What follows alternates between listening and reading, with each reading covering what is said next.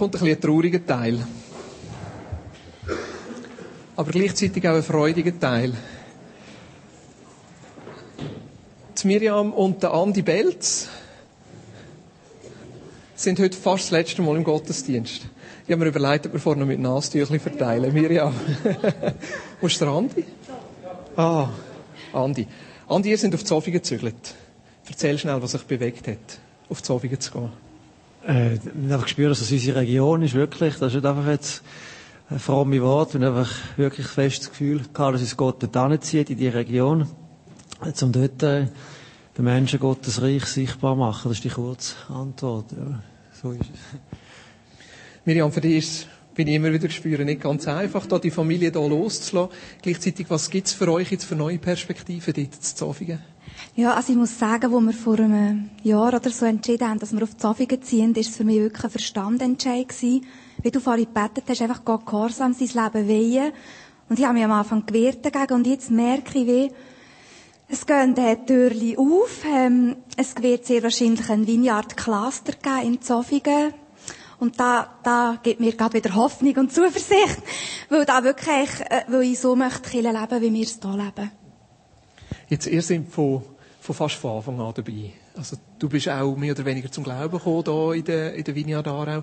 Wie hast du die Zeit erlebt? Also, ich meine, die Vineyard Aarau ist Höchst und Tiefs und viele Veränderungen. Äh, wie hast, wie hast du die Zeit erlebt?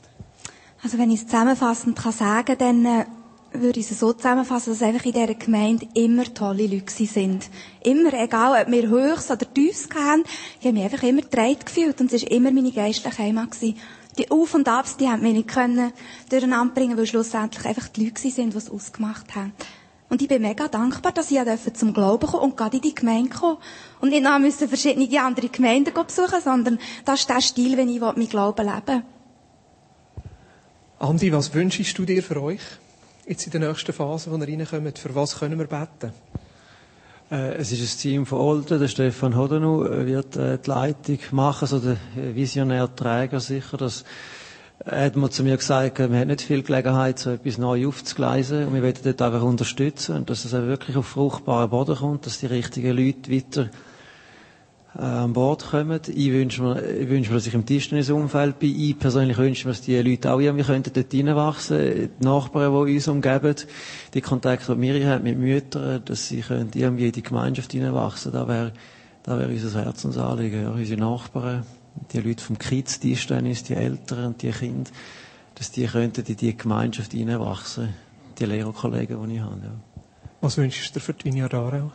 Ich wünsche auch, wünsche, dass das weiter so geht. Äh, in den letzten Jahren habe ich gemerkt, es ist wirklich äh, einfach so wie ausgerichtet äh, worden, stark äh, gegen außen auch. Also das merke ich, ist vorne vielleicht vor zehn Jahren dreit von, von, von Bahnen, ein paar Einzelnen. Jetzt habe ich das Gefühl, es sind mehr Leute, die gegen außen denken, die sich das stark wünschen da für die Region. Auch mit Grill im Park, die Sachen, die gegen rausgehen. Und ich, ich wünsche mir, dass, dass Menschen können Jesus kennenlernen, weiter in dieser Gemeinde, dass ein grosser Segen ist für für die Menschen da in der Stadt, was auch schon ist, aber das einfach noch darf zunehmen. Da wünschen wir es auch stark und in die Richtung beten wir auch und wir segnen euch auch von ganzem Herzen da. Ja. Steht doch schnell zusammen. Ich würde gerne für euch beten oder vielleicht die, die drumherum sind. Beten wir doch einfach für die beiden, für den neuen Abschnitt, wo sie reinkommen.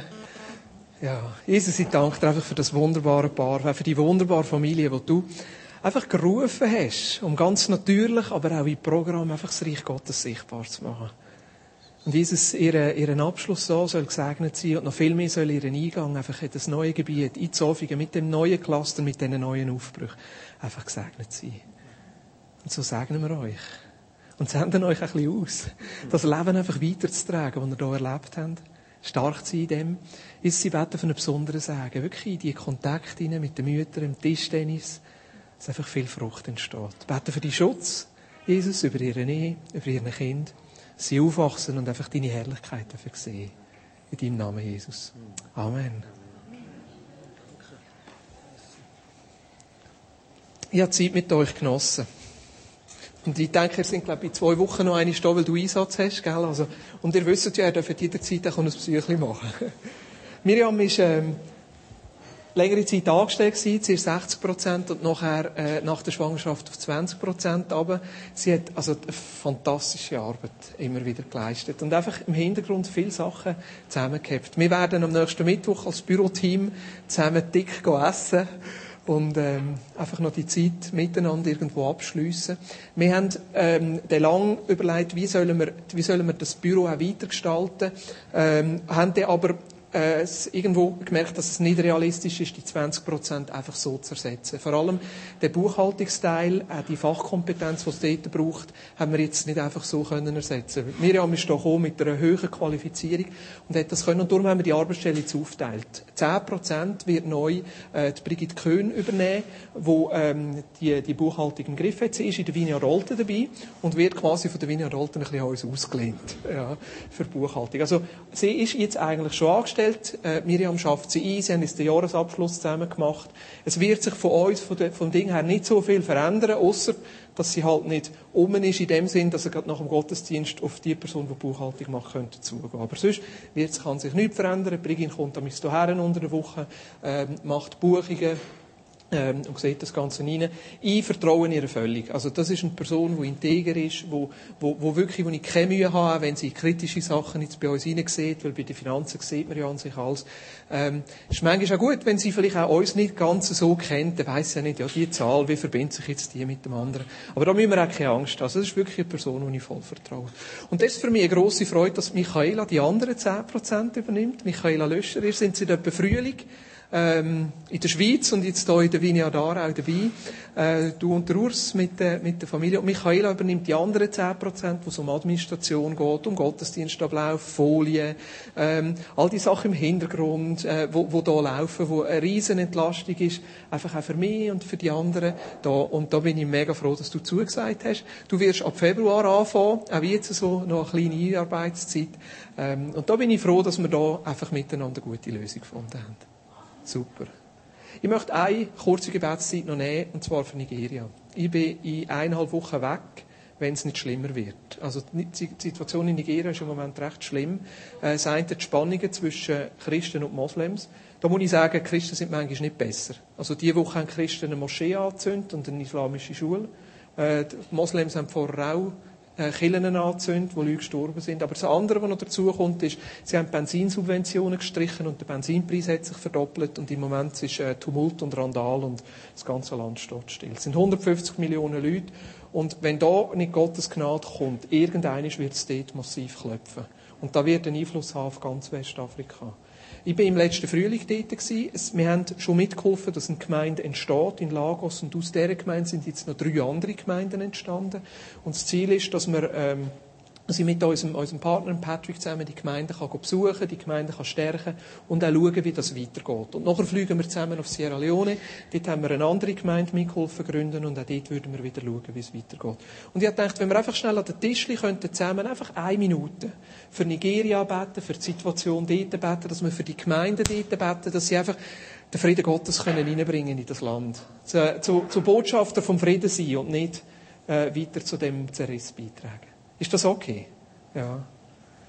Also wenn ich zwei Wochen nicht da bin, bin ich dort, dann bin ich auch froh, wenn ihr an mich denkt. Ja, aber beten wir ganz konkret einfach fürs Land und für die Situation. Die Serie, die wir anfangen, wo wir so unter vier verschiedenen Gesichtspunkten wollen einfach Sachen oder Situationen in unserem Leben anschauen, die uns an Grenzen bringen.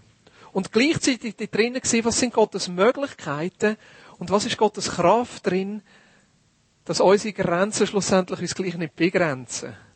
Wir werden einiges anschauen, was bedeutet das für die Familie, was bedeutet das an der Arbeit, was bedeutet das in den Beziehungen und heute ist das Thema, was bedeutet das in Bezug auf Sünde. Und ich muss euch ehrlich sagen, es ist jetzt nicht gerade das einfachste Thema für mich, darüber zu reden. Was soll ich sagen zur Sünde? Und gleichzeitig merke ich, dass ja Sünde etwas ist, wo jeder von uns betrifft, dass jeder von uns immer wieder an einem Punkt von seinem Leben an seine persönliche Grenze kommt, wo er Sachen merkt, die einfach nicht gut sind. Wo, wo er Sachen merkt, die ihn behindern, die ihn begrenzen. Oder wo er vielleicht sogar Sachen in seinem Leben hat, die einfach Gott nicht gefallen. Wie, wie gehe ich damit um? Wie gehe ich damit um, wenn ich an meine eigenen Grenzen komme? Und schlussendlich glaube ich, dass jeder von uns Vor allem ab dem Punkt auch, wo wir Jesus in unserem Leben aufgenommen haben, so wie ein Verlangen haben, wir wollen Gott gefallen. Wir wollen ja Gott gefallen. Wir wollen ein gottgefälliges Leben führen. Und das heisst schlussendlich auch, dass wir keine Sünde in unserem Leben zulassen wollen. Vielleicht bist du heute Morgen da und stellst dir genau gleiche Fragen. Vielleicht bist du heute Morgen da und überlegst dir, ja, was bedeutet die Sünde überhaupt? Ich meine, gerade in der heutigen Zeit wird der Begriff Sünde so schwammig. Was ist überhaupt richtig und was ist falsch? Es gibt ja keine objektive Worte mehr. Ja, wenn es für dich stimmt, ist das schon richtig. Es muss ja einfach für dich stimmen. Ja, was heisst denn das schlussendlich? Oder vielleicht bist du heute Morgen da und du, du merkst eigentlich, dass du Sachen in deinem Leben hast, die nicht in Ordnung sind, aber du kommst wie nicht daraus raus. Wie kommen wir aus diesen Sachen raus, die unser Leben prägen, unser Leben im Griff haben und wo wir merken, wo schlussendlich destruktiv sind? Aber ganz zuerst, was ist Sünde überhaupt? Was bedeutet Sünde? Das griechische Wort Sünde, Hamartia, ist eigentlich das Wort, das gebräuchlicherweise für Sünde gebraucht wird. Das kommt beim Paulus etwa 60 Mal vor ähm, im ganzen Neuen Testament 174 Mal und das zeigt uns schon, dass das ganze Neue Testament eigentlich immer wieder mit dem Begriff Sünd oder Sündigen zu tun hat. Ich denke, die meisten von euch wissen, Hamartia bedeutet das Ziel verfehlen. Spielbogenschiessen, du triffst in die Mitte, du hast das Ziel getroffen, du schiessest nebendurch, das Ziel verfehlt. Es gibt noch ein anderes Bild, das mir fast besser gefällt. Hamartia im Profangriechischen heisst den Weg verpassen. Bist du auch schon auf einer Wanderung und hast dich verlaufen? Das ist eigentlich das, wo, wo, wo das Griechische würde sagen, das ist Sünde. Ja, sich verlaufen. Wir sind gerade wieder zu Berlin gewesen. Am Anfang Jahr ist da die Vineyard Leiterkonferenz in Berlin. Und dann gehe ich am joggen, um ein bisschen, äh, ein bisschen rauszukommen, die frische Luft. Und das ist mir schon letztes Jahr passiert. Und da Jahr auch wieder zu Berlin verlaufe ich mich immer.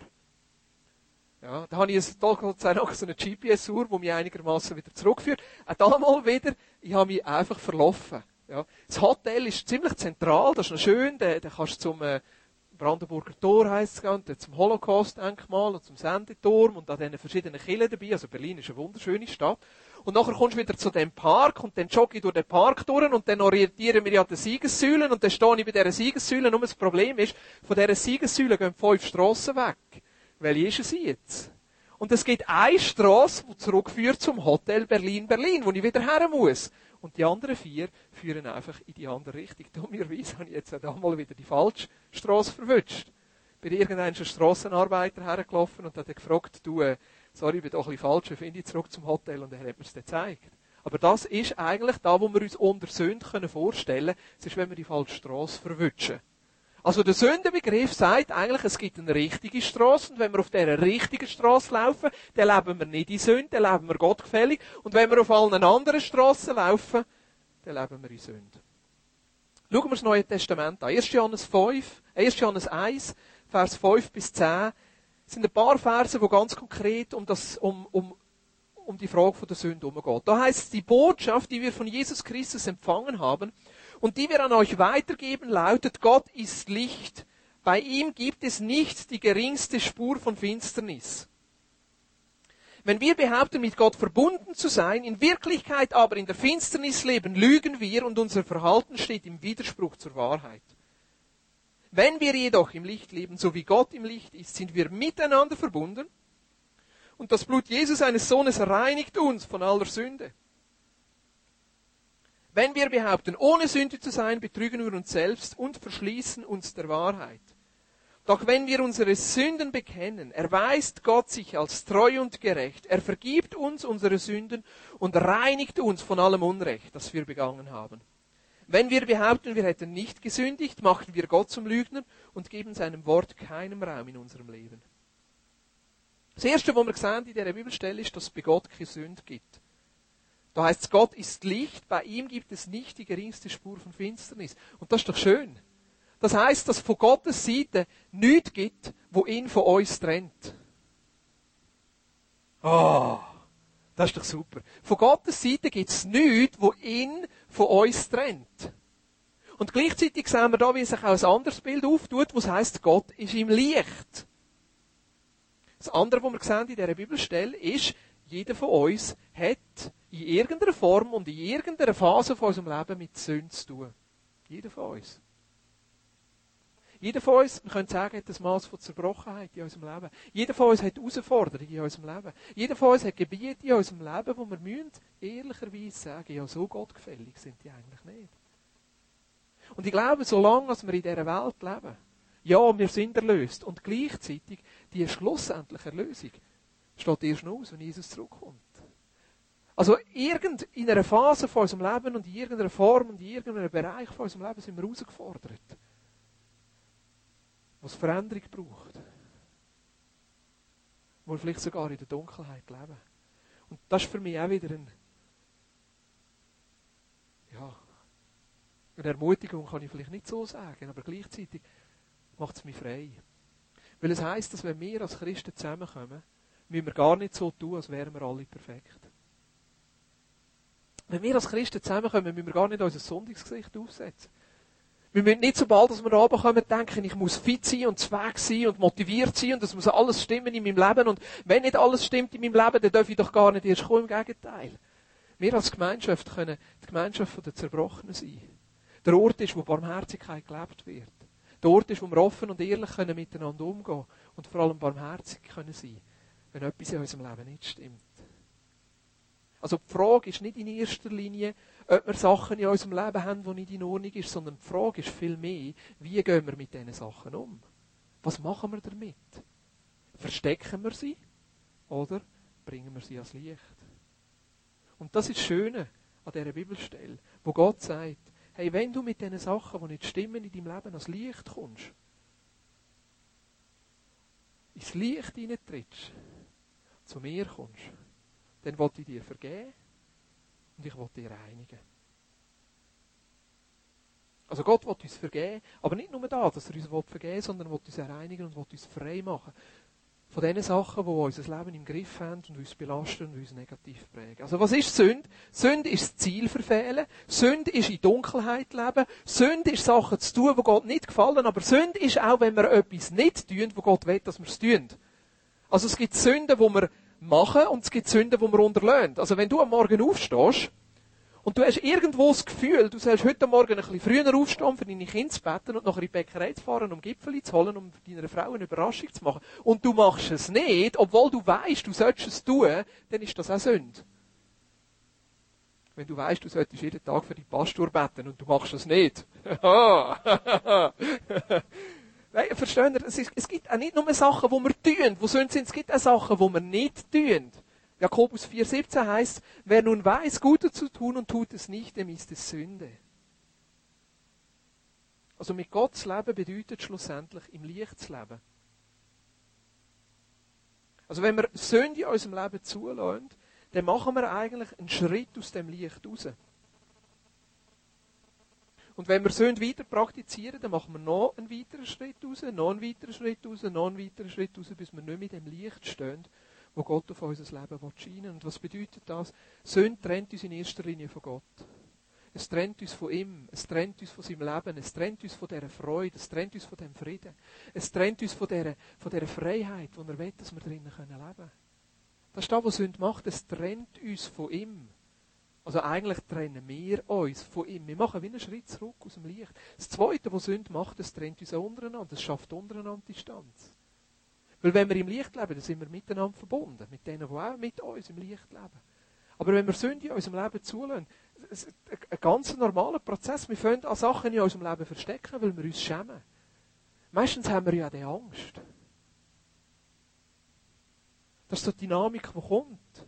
Sachen in unserem Leben passieren, wir fangen es an verstecken, wir haben Angst vor Gott, dass wir gestraft werden, dass, dass wir nicht mehr angenommen sind. Gleichzeitig haben wir auch Angst voneinander, weil wir denken, oh, was denkt jetzt der andere über mich, was passiert jetzt, bin ich denn nicht mehr geliebt, bin ich nicht mehr willkommen. Oh, wenn der andere wüsste, was da in meinem Leben passiert, also dann ist er dann sicher schockiert und will nichts mehr mit uns zu tun haben. Vielleicht passiert das bewusst oder unbewusst. Aber es, Sünde steht nachher auch zwischen uns, wenn wir das zulassen. Und das Dritte, was passiert, es zerstört schlussendlich unser Leben. Es nimmt weg von dem Sagen, wo Gott über unser Leben legen will. Es raubt uns unsere Freiheit, unseren Frieden. Und schlussendlich kann es sogar passieren, dass wenn wir Sünde in unserem Leben zulassen, dass sie in eine zerstörerische Abhängigkeit führt. Dass Sünde sogar anfängt, unser Leben zu bestimmen. Und wir am Schluss nicht mehr daraus rauskommen. Ist dir das auch schon passiert? Du fährst Auto und du kommst mit einem Rädchen vom Auto in den Strassengraben rein. Und dann fährt es einfach nur noch. Also manchmal ist es auf der Autobahn so, wenn viele Lastwagen durchfahren und die Strasse lang nicht erneuert worden ist, gibt es so Spurrinnen. Und dann fahrst du einfach in dieser Spurrinne. Und es fährt einfach. Dumm ist dann, wenn noch, wenn noch Wasser drinnen ist, dann schlittert es. Aber es kann noch schlimmer kommen. In Afrika hat es so riesige Strassengräben auf der Seite. Und wenn du mit dem Auto dort reinkommst, du kommst nicht mehr, oder fast nicht mehr daraus raus, und wenn der ein Bruch kommt oder ein Stein, ist der umgegangen. Und so kann es passieren mit der Sünde. Dass wenn Sünde in deinem Leben zulässt, dass die Sünde so stark wächst, dass dein Leben anfängt bestimmen, dass schlussendlich die Sünde dein Leben bestimmt. Dass es gewonnen wird. Und du wie mit dem Rad im Graben bist und nicht mehr daraus rauskommst. Und was es braucht, ist wie eine extra Anstrengung, wo du am Steuerrad drehst, wo du eigentlich besonders Gas gibst, dass du aus dem rauskommst. Und was kann die extra Anstrengung sein? Ich glaube, die extra Anstrengung ist, wenn wir mit den Sachen, die unser Leben bestimmen, die Sünden, die wir in unserem Leben zugelassen mit einem anderen Mensch zusammen vor Gott bringen und das Licht bringen. Ich glaube, es gibt nichts Kraftvolleres, wo die Sünde bricht, als wenn wir sie aus der Dunkelheit rausnehmen und rein ins Licht bringen. Das heißt nicht, dass alle voneinander müssen wissen, was uns da in unserem Leben nicht stimmt. Aber jeder von uns, glaube ich, ist es gut, wenn er ein paar Freunde hat, ein paar Freundinnen hat, wo er miteinander unterwegs ist, wo er offen und ehrlich sein kann und Sachen kann ins Licht bringen und miteinander bereinigen. Was heißt da in dieser Stelle? 1. Johannes 1, Vers 9. Doch wenn wir unsere Sünden bekennen, erweist Gott sich als treu und gerecht. Er vergibt uns unsere Sünden und reinigt uns von allem Unrecht, das wir begangen haben. Gott vergibt, er reinigt und er macht frei. Und wenn du heute Morgen da bist und du merkst, du hast Sachen in deinem Leben, die dein Leben im Griff haben, ich möchte dich ermutigen, dass du entweder heute Morgen oder im Laufe der nächsten Woche auf jemanden zugehst, wo du vertraust wo die Sachen kannst in die Ordnung bringen wo wir miteinander vor Gott können gehen Ich glaube, die katholische Kirche hat da etwas institutionalisiert, was eigentlich etwas gut ist, und das speicht die. Weil ich glaube, dass das frei macht. Sünde zu bekennen vor jemand anderes, als Licht zu bringen. Plötzlich ist es nicht mehr so groß. Plötzlich ist es nicht mehr so riesig.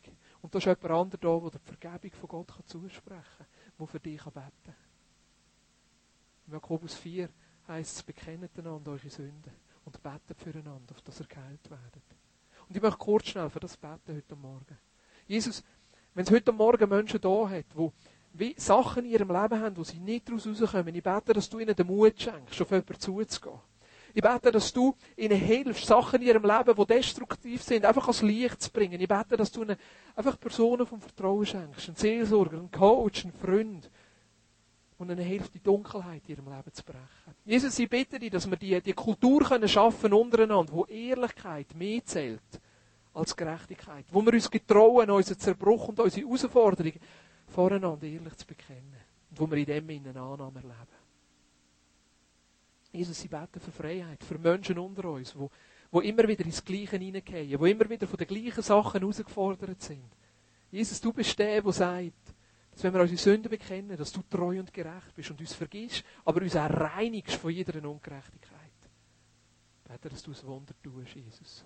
Heute Morgen, aber auch in den kommenden Tagen. Wo wir einfach den Mut haben, das ganz praktisch anzugehen. In deinem Namen, Jesus. Amen. Wisst ihr, die Frage in diesem Thema ist auch, was ist uns wichtiger? Ist uns unser Ruf wichtiger oder ist uns unser Charakter wichtiger? Was ist dir wichtiger? Dass Menschen gut über dich denken und gut über dich reden oder dass dein Leben schlussendlich einen Prozess macht. Und ich meine, das ist die grösste Herausforderung in einer Kirche. Ich meine, mir stresst das auch, wenn sich unsere Kinder nicht benehmen. Ja. Und was mich meistens noch mehr stresst, ist, wenn ich nachher aufs falsche Benehmen von meinen Kindern auch noch falsch reagiere und ihr kommt das alle mit über. Das ist ja aber peinlich. Ja was, der Boris schreit seine Kinder an. Hat er sich nicht im Griff? Der müsste vielleicht ein bisschen mehr beten. Und dann können wir uns, wenn wir zusammenkommen, können wir uns total zusammennehmen, dass wir alles richtig machen. Aber die Frage ist doch nicht, schaffe ich es, mich zusammenzunehmen, um alles richtig zu machen, und daheim sieht es ja gleich wieder anders aus. Dann bin ich wirklich mehr an meinem Ruf interessiert, als an meinem Charakter. Ich glaube, das ist die Herausforderung, wo wir drinnen stehen. Das Vertrauen und das Klima und die Kultur untereinander schaffen, wo wir Annahme erleben in unseren Zerbrüchen und in unseren Herausforderungen und eine Freiheit haben dass wir daheim gleich können sein wie außerhalb. Und der Prozess in unserem Charakter schlussendlich wichtiger ist, als dass alle jetzt das Richtige von uns denken. Verstehen ihr ein bisschen, was ich meine? Geht dir das auch an? So mir muss schon. Und ich muss mich immer wieder neu entscheiden, zu sagen, nein, mein Charakter ist mir wichtiger. Es ist nicht mein Ruf, den ich daran arbeiten will, sondern mein Leben, das ich Gott hergeben will, dass er es verändert. Aber es gibt noch eine zweite Herausforderung. Die zweite Herausforderung, wenn es um den Bereich Sünde geht, ist die Frage, wie, ja, wie gehe ich mit dem Thema Sünde um? Da wäre ich jetzt wieder ein bisschen zu gross gegriffen. Schauen, dass ich die richtigen verwünsche. Zu was führt mich mein Verlangen, Gott zu gefallen? Ich habe am Anfang gesagt, ich glaube, jeder von uns hat das Verlangen, Gott zu gefallen. Und was aus dem Verlangen heraus manchmal passiert, ist, dass wir ein Bedürfnis nach Sicherheit haben, zu wissen, was ist richtig und was ist falsch. Weil wenn ich auch Gott gefallen will, dann will ich auch das Richtige tun. Oder um aufs andere Bild zu kommen, wenn es einen Weg gibt, der richtig ist und der andere Weg ist falsch, dann will ich mich doch nicht verlaufen. Ich will doch auf dem richtigen Weg getroffen sein. Das heißt, ich muss doch wissen, was ist der richtige Weg. Und aus dieser Überlegung heraus, von richtig und falsch, von richtig zu tun und falsches tun, passiert leider auch bei uns Christen, dass wir anfangen, einen Regelkatalog aufzustellen. Das ist richtig und das ist falsch. Ein Christ macht das und ein Christ macht das sicher nicht. Ein Christ betet, ein Christ liest die Bibel, ein Christ kommt in Gottesdienst, ein Christ gibt den Zehnte, ein Christ schafft neu mit. Und was er sicher nicht macht, ist rauchen, stellen, lügen, ähm, mit jemandem ins Bett gehen, wenn er nicht verheiratet ist. Das sind Sachen, die man sicher nicht macht als Christ. Ja, natürlich. Und auf der anderen Seite kann es dann passieren, dass unser Christsein nur aus dem Regelkatalog besteht, was ist richtig und was ist falsch. Und man kommt in eine Gemeinschaft rein und alle in dieser Gemeinschaft wissen, was ist richtig und was ist falsch. Und weil du ja dazugehören und von Gott geliebt werden und von den anderen geliebt werden, fährst du auch an, dich so zu verhalten. Das ist richtig und das ist falsch. Wisst ihr, was ist das Problem dabei? Erstens, wir Christen werden in dem Sinne moralisch und gesetzlich und werden auch von anderen so wahrgenommen. Und das zweite Problem ist, es verändert uns nicht. Dürft ihr ein Beispiel geben, wieso das so ist? Wer von euch zu Deutschland, wenn er auf der Autobahn ist, fährt Nummer 120? Sicher? Ich würde behaupten, also bei mir ist es auf jeden Fall so, wenn ich auf Deutschland auf der Autobahn gehe, fahre ich nicht 120. Wieso nicht? Weil es dort kein Sketch gibt, dass ich 120 fahren muss. Also ich weiss noch, Martina und ich haben eigentlich 200 geschafft mit unserem alten Passat, was da abgegangen ist. ja, dort darf ich ja. Dort darf ich ja. Ja, aber in der Schweiz mache ich das nicht. Wieso fahre ich in der Schweiz nicht 200? Weil ich Angst habe vor dem Bus. Weil ich das Billett nicht verlieren will. Das Gesetz, die äußerlichen Regeln verändern mich doch innerlich nicht. Wie würden wir leben, wenn wir unseren ganzen Moralkodex einfach mal würden auf die Seite räumen? Wenn ich weiss, ich darf meine Frau nicht betrügen. Wenn das plötzlich erlaubt wäre, du darfst mit jeder anderen Frau ins Bett gehen, würde ich dann mit jeder anderen Frau ins Bett? Nein, weil ich das gar nicht will. Weil ich unsere Beziehung nicht zerstören will, weil da, wo wir haben, viel kostbarer ist als alles andere, was ich sonst kann. Lebe ich mein Christsein gemäss äußeren Regeln? Oder lebe ich mein Christsein von innen raus? Und ich möchte das Konzept von Sünde jetzt mal ein bisschen grösser machen. Gottgefällig leben bedeutet schlussendlich nicht, einem Regelkatalog zu gehorchen, sondern gottgefällig leben bedeutet schlussendlich gemäß dem inneren Wesen, wo Gott in uns formt, zu leben.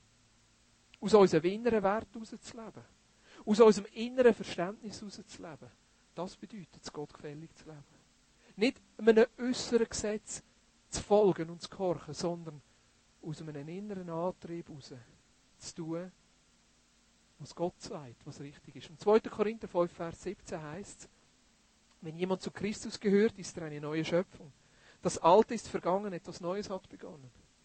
Also denn, in dem Moment, wo wir zu Christus gehören, schafft Gott etwas Neues in uns. Das Alte ist vergangen, etwas Neues hat bekommen, obwohl sich unser Leben nicht sofort verändert. Gleich etwas Neues fällt in uns an. 1. Petrus heißt, Vers 23 heißt, denn ihr seid wiedergeboren nicht aus vergänglichem Samen, sondern aus unvergänglichem durch das lebendige und bleibende Wort Gottes. Wenn wir Christus in unser Leben aufnehmen, wenn wir, wenn wir Christus in unser Leben aufnehmen und zu Kinder Gottes werden, dann kommt das Wort Gottes und es passiert wie eine neue Geburt. Es ist ein neues Wesen, das in uns nachher entsteht.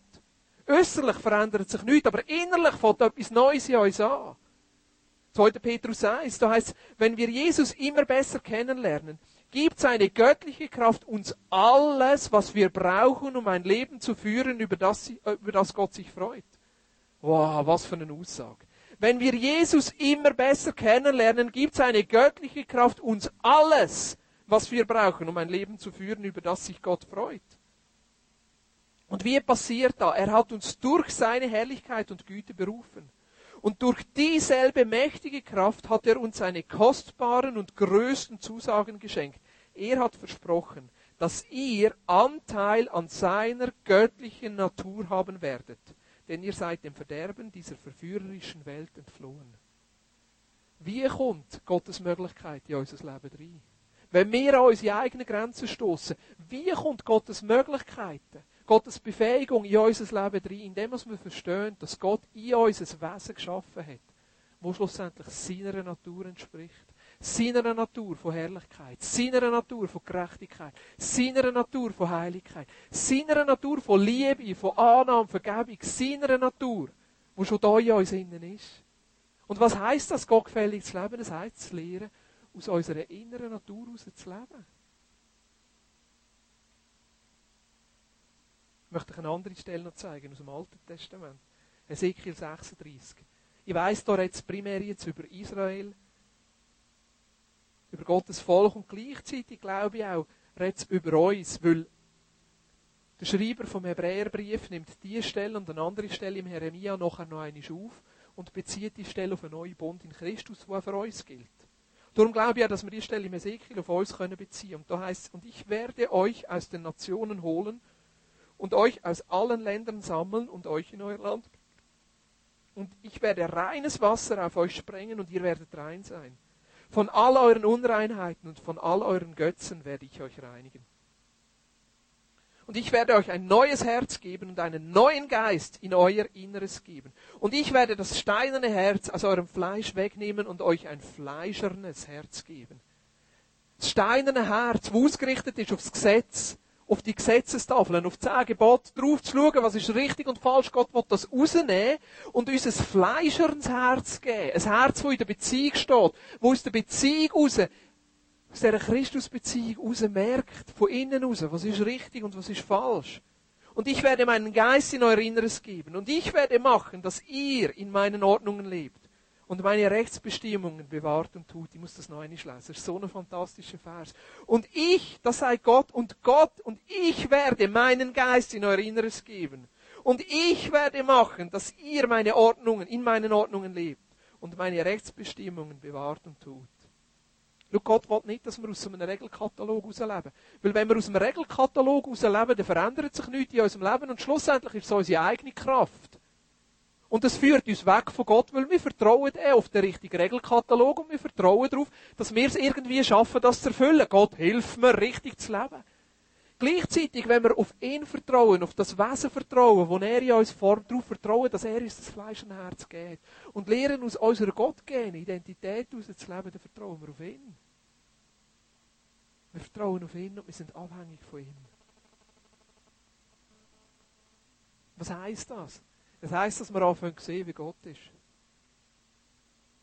Christus anfangen zu sehen, seine Liebe, seine Annahme, seine Vergebung, sein Herz für uns, für die Zerbrochenen.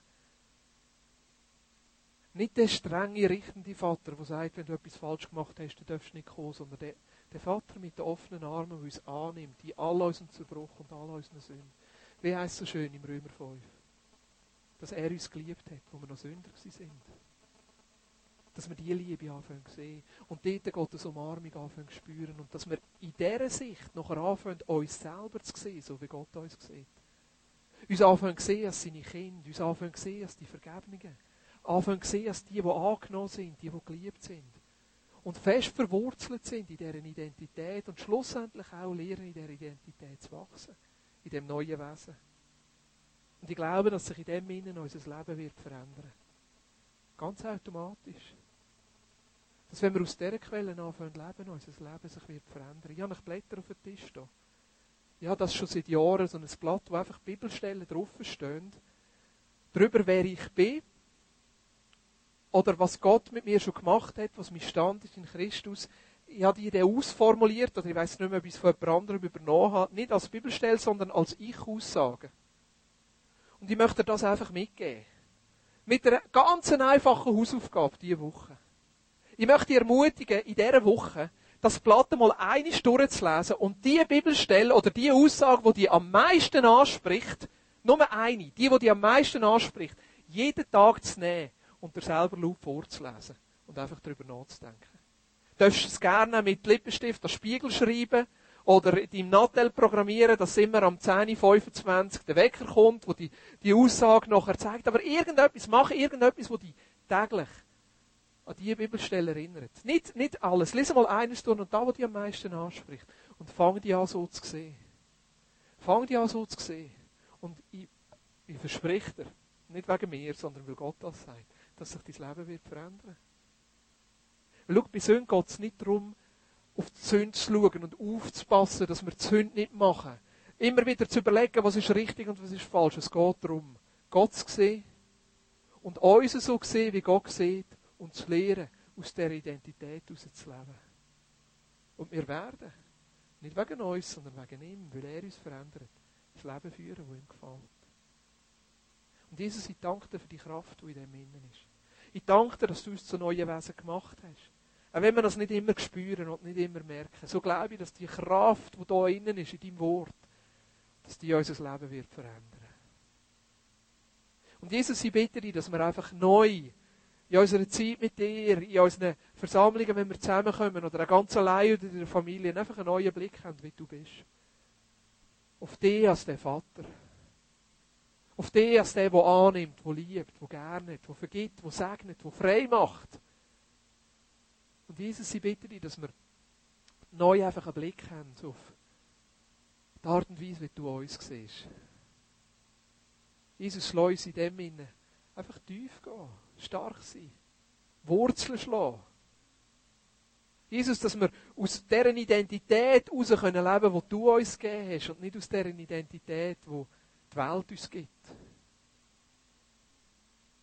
Dass wir aus unserer Kindschaft leben können aus dieser Annahme raus, aus der Vergebung raus, aus der Kraft raus.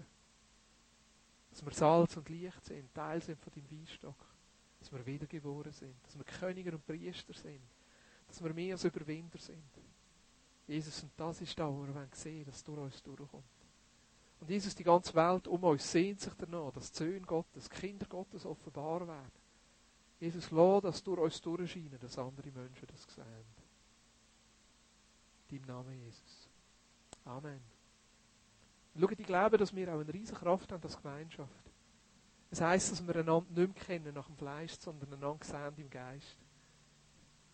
Ich meine, das ist immer wieder eine Herausforderung, wenn wir mit uns selber konfrontiert sind oder der, der, der Schwachheit und Zerbrüche voneinander, dass wir einander in dem Sinne sehen, wie wir fleischlich sind. Statt dass wir einander sehen, dass die Kinder Gottes und einander das zusprechen. Und unter diesem Blickwinkel möchte ich jetzt auch, dass wir das Abendmahl nehmen. Weil in dem Abendmahl, innen, glaube ich, ist die Kraft, die Jesus uns schenkt und uns das zuspricht.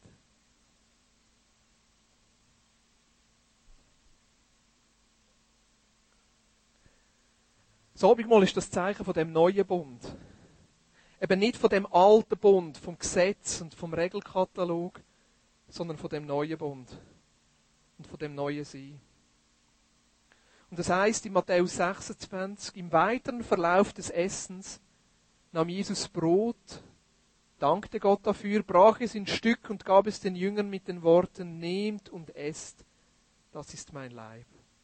Und Jesus, ich danke dir für die Liebe, die du uns schenkst.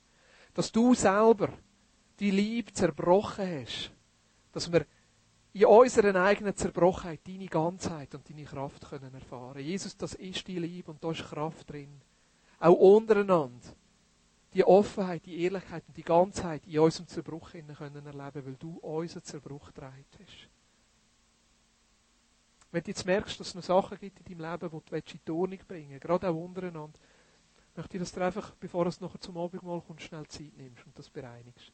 Vielleicht auch über jemanden zugehst.